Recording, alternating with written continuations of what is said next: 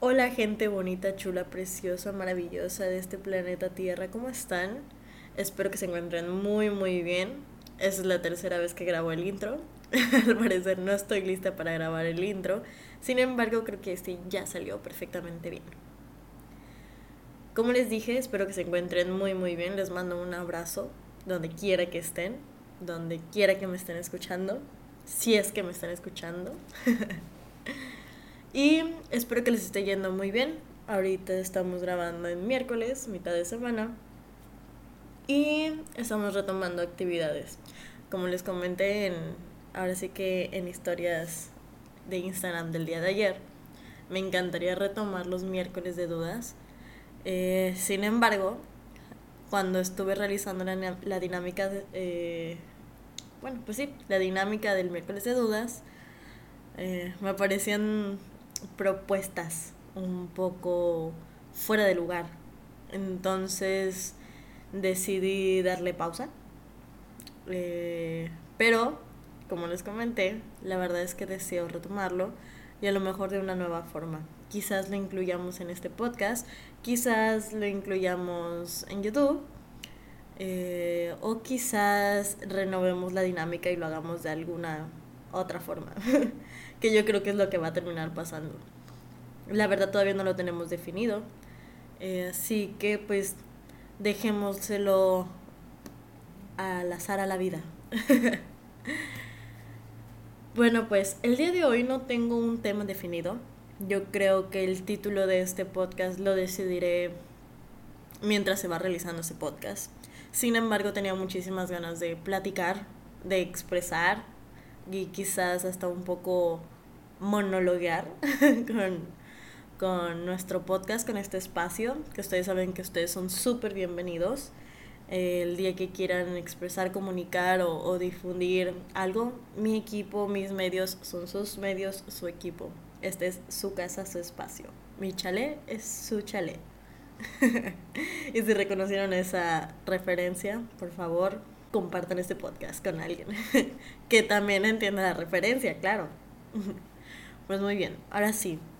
Lo único que sí tengo listo, la verdad, como para dar pie para que este podcast no se vuelva em, un poco tedioso, es una pregunta. Y es algo que la verdad me ha estado dando vueltas en la cabeza muchísimo, pero, pero bastante. Y, y no sé cómo resolverla, así que espero que ustedes me puedan ayudar me puedan dejar alguna, duda, me puedan resolver esta duda y me puedan dejar como, pues sí, alguna pista, alguna actividad, algo que me ayude a, a hacer más clara esta respuesta para mí. Y pues nada, yo creo que es momento de compartírselas. Mi pregunta es, eh, ¿ustedes dónde buscan inspiración?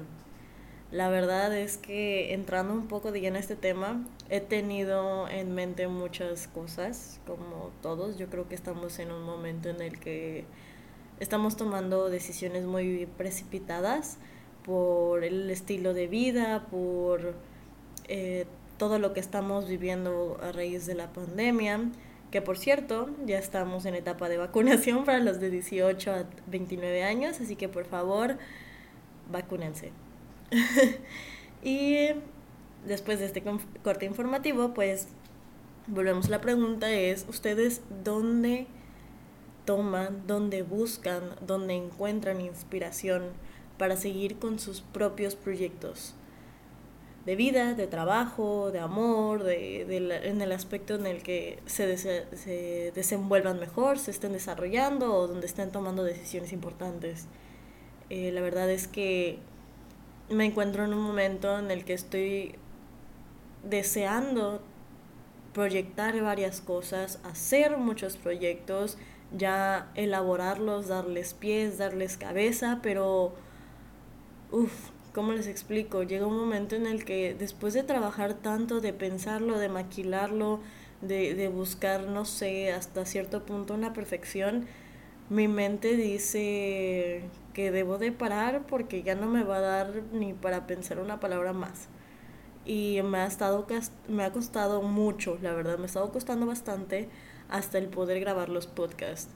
Por eso me tomé un break y dije, pues ok, mm, el único método que he estado teniendo ahorita es vamos a ir despacio, eh, vas a grabar cuando tengas que grabar, cuando sientas que puedes grabar y un paso a la vez, pero, pero busco eh, ir un paso más allá de ahí. Yo creo que me encuentro lista para, para dar más, ¿saben? Como para inspirarme y ahora sí, como les comenté, darle pies y cabezas y, y varias cabezas y manos y volverlo un monstruo. no, es darle pies y cabeza a los proyectos que tengo en mente, ya materializarlos y pues ir más, ¿saben? Eh, últimamente se me acaban demasiado rápido las palabras, no encuentro cómo expresar todo lo que tengo en la cabeza precisamente por lo que les dije de que siento que estoy tomando decisiones demasiado precipitadas. Espero que con esto por, este, encuentre alguna solución factible para mí. Y pues a la vez, mientras vamos platicando y les voy hablando de ciertos temas, eh, podamos eh, encontrar inspiración mutua, yo creo. Pero bueno, ya que empezamos con este tema, la verdad es que tengo muchas preguntas. Muchas veces eh, creo que caemos en, en un mindset de porque somos portadores de información o porque la gente a veces se acerca y nos da cierto reconocimiento y luego dice, ay, mira, tú te las sabes todas y nos bloqueamos, la verdad. Siento que estoy en ese bloqueo donde mi mente se siente muy inteligente y a la vez al momento de hacer las cosas es como, ah, eres un polluelo y no puedes avanzar. Y pues caes en la realidad, ¿no? Entonces me gustaría abrir más esa puerta de, de experimentar que puedo empezar de cero, que, que puedo volver a, a, a, renacer en mis proyectos. Hay varias cosas que la verdad las he tenido que dejar porque no me han gustado. Y la verdad ahora que hago conciencia con este podcast es algo como lo que les hablé en una conferencia que di en mi universidad eh, hace ya bastante tiempo cuando abrí una expo y es que no hay que volver de nuestros proyectos unos bebés, ¿saben? Eh, no hay que verlos como bebés, sino hay que verlos como lo que son, como proyectos.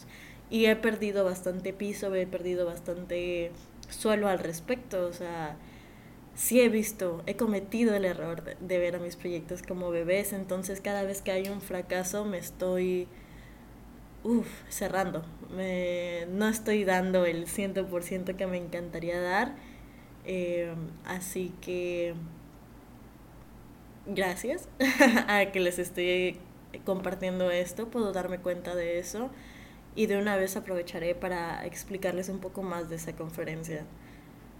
Recuerdo que esa expo la desarrollé porque en mi universidad en ese momento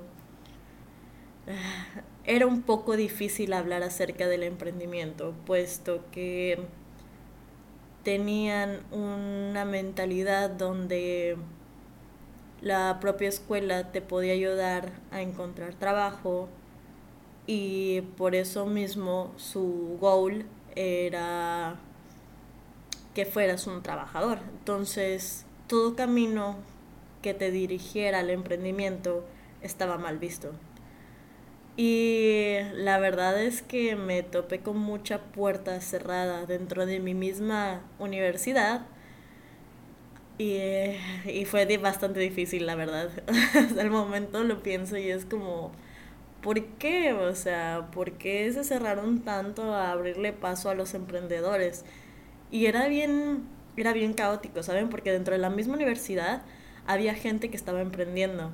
Habían quienes vendían manzanas, quienes vendían galletas, quienes vendían postres, había gente que vendía pulseras, que vendía agua frescas, que vendían refrescos. O sea, había vendimia de todo. Y esos son pequeños negocios nuevos de muchos emprendedores.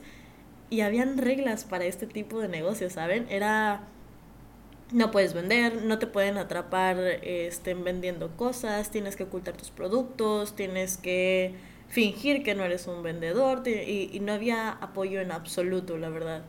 Entonces me acuerdo que yo me frustré bastante con eso y lo que hice fue crear una expo porque, porque quería darles pie y lugar y que la universidad volteara a ver a que lejos de castigarnos por estar emprendiendo, por ser disruptivos, a no querer ser gente que trabaja para otras empresas, pues nos dieran un lugar o mínimo nos respetaran por cada uno de estos proyectos, ¿saben? Todos sabemos que los proyectos llevan tiempo, llevan mucho esfuerzo, mucho tiempo creativo, muchas ganas de, de querer salir adelante sin tener un solo medio o, o siquiera un peso, ¿saben? Entonces, que la misma universidad donde supuestamente te están formando académicamente para que te vuelvas un profesional no te apoye, pues se vuelve como un poco controversial, ¿no? Es, como, no tendría por qué estar pasando esto así. Entonces, lo que decidí hacer eh, junto con gente que me apoyó es una expo para darle pie, lugar, espacio, difusión, a todas las personas que estaban vendiendo y sobre todo eh, darles como más seguridad de que pueden hacer lo que quieran porque dentro de esa misma expo les dábamos capacitaciones, talleres y también les llevé expositores que la verdad buenazos, o sea, muchos de ellos ya eran empresarios, muchos de ellos se acercaban con los mismos emprendedores y les decían, oye, qué padre tu proyecto. Me acuerdo que cuando yo estaba estudiando, empecé así y no sé, creaban una confianza y una relación muy padre que al mismo emprendedor le ayudaba a crecer, a potencializarse, se compartieron tips, o sea, hubo una química bastante padre y estoy cero arrepentida. Universidad, si me llegas a escuchar, la verdad eh, qué tontos porque no se dieron cuenta en ese momento del potencial de alumnos que tenían. Em, no agradezco las trabas que me pusieron. La verdad, todavía tengo una herida en el corazón por eso. y estoy muy orgullosa de que gracias a la expo em, pudimos darle paso a otros nuevos emprendimientos porque después de esa expo empezaron a haber más y más eventos con emprendedores, con gentes de vendimia, hasta que el momento, eh, hasta que hubo un momento en el que ya era muy normal ver este, que se hicieran negocios y todo eso, entonces eso me hace muy feliz. Eh, yo agarré bastante inspiración de ellos y creo que realmente lo que me falta es la inspiración de otros proyectos. Eh, como siempre lo he compartido, podrás tener el mejor proyecto del mundo pero si no tienes un buen equipo o grandes relaciones que, te ayuden a crecer, no vas a llegar a ningún lado. Entonces, también voy a aprovechar este podcast para invitarles a sumar a sus conocidos más cercanos. Si entre de esos estoy yo, eh, saben que ustedes van a ser bienvenidos y por favor también ayuden a agarrar inspiración, este, aprovechándoles un poco que ya andan de bondadosos. Y este. Y pues sí, se me fue la idea, lo siento, así pasa. Eso les estoy hablando tal cual mi mente funciona. Y sorry si escucharon un perro, en esta casa tenemos perrijos. Bueno, una perrija que parece vaquita. si me siguen en redes, ahí lo van a conocer. Ok, a lo que iba con todo esto, porque perdí el hilo, lo siento, así sucede. Este es que yo tengo muchas preguntas, ¿saben? Tengo muchas dudas acerca de mi propio crecimiento por los que me conocen saben que tengo una marca de asesorías, talleres, capacitación y básicamente coaching para bodas, para quien quiera emprender un negocio en bodas en Quintana Roo. Y también tenemos este podcast, tenemos el canal de YouTube donde les muestro un pedacito de, de todo lo que tenemos en eventos y así. Este, pero lo que me llamó la atención es que dentro de uno de estos eventos, el, último que hicimos, que asistió uno de unos, unos colegas nuestros de videografía, que los que hemos trabajado ya hace bastante tiempo, me preguntó que hace cuánto tiempo me dedico a lo que me dedico. Y gracias a esa pregunta que me hizo, yo pude comprender que, que tengo que crecer más ¿saben? Que, que tengo que agarrar inspiración más para poder proyectar todavía lo que quiero compartir. Entonces, él me preguntó, este, oye, vale, ¿y, tú hace cuánto que, te dedicas a bodas o, o cómo estuvo? Porque básicamente mi mamá, eh, ella es Destination Wedding Planner, ella hace bodas en Cancún y en otros destinos, bueno, principalmente en Quintana Roo desde hace ya bastante tiempo, yo creo que más de 18 años. Y pues yo aprendí con ella, ¿saben? Yo nací, crecí, respiré, comí, en mi sangre se, se bombeaba con eventos, con la iluminación. O sea, ustedes pueden imaginarse a una Val chiquitita como de unos 8 años, más o menos, que se iba a los eventos con su mamá y se juntaba con los meseros para que le enseñaran a hacer diferentes tipos de moños en las sillas, cuando todavía se utilizaban los moños en las sillas, de esas que tenía fundas. Así, yo, así que básicamente sí, respiré, comí, nutrí y me fortalecí con eventos toda la vida, por eso es que sé acerca de eso y por eso es que quiero compartirlo con todo aquel que le interese aprender de esa industria. A lo que iba con todo esto es que mi respuesta para él fue distinta. yo como ya andaba en un mood de ya había pasado la parte del estrés, del evento y todo eso, pues lo primero que se me ocurrió responderle, la verdad, fue decirle, no, pues yo como la Dana Paola. Tengo 24 eh, años, pero 20 años de carrera. Y casi casi es así, ¿verdad? a lo que voy con todo esto es que ya me he dedicado bastante tiempo a esto. Hubo una parte en mi, en mi vida en la que yo me metí a trabajar en hotelería, en una empresa de telecomunicaciones, en un outsourcing, también estuve como ejecutivo de ventas en una transportadora, o sea, ya aquí diciéndoles todo mi currículum. Pero lo que iba es que creo que reinventarte cada cierto tiempo, hacer algo completamente distinto a lo que ya normalmente has estado haciendo, te ayudará a poder eh, agarrar creo que más inspiración. Porque aprendes hacia qué mercados o hacia qué lados te puedes dirigir, ya sea así como de negocios o, artístico o quizás únicamente por comedia o entretenimiento o, o como te guste desarrollarte, ¿sabes? Entonces, me acuerdo que ese tiempo, y yo creo que dedicaré un día a un podcast a hablar acerca de todos esos trabajos y experiencias y todo lo que me pasó, porque estuvo de locos. De las cosas que más me acuerdo que me pudieron haber pasado fue cuando trabajaba en hotelería. Entonces, uff, ahí hay bastante chismecito, amigos. Entonces, sí, a ver, yo creo que por el siguiente podcast ya se los voy a, les voy a contar full lleno este, todo lo que me pasó en hotelería y cómo es trabajar con diferentes estilos de personas desde mi perspectiva y poder compartírselos después. Ahora, volviendo a lo de la inspiración, recapitulando un poco acerca de lo que llevamos, yo creo que juntarte con nuevas personas, rodearte de otros medios, hacerte un break de lo que normalmente comes, vives y sueñas todos los días, eh, te ayudará a tener una mayor inspiración, te ayudará a crecer de diferentes formas dentro de tu mismo ámbito.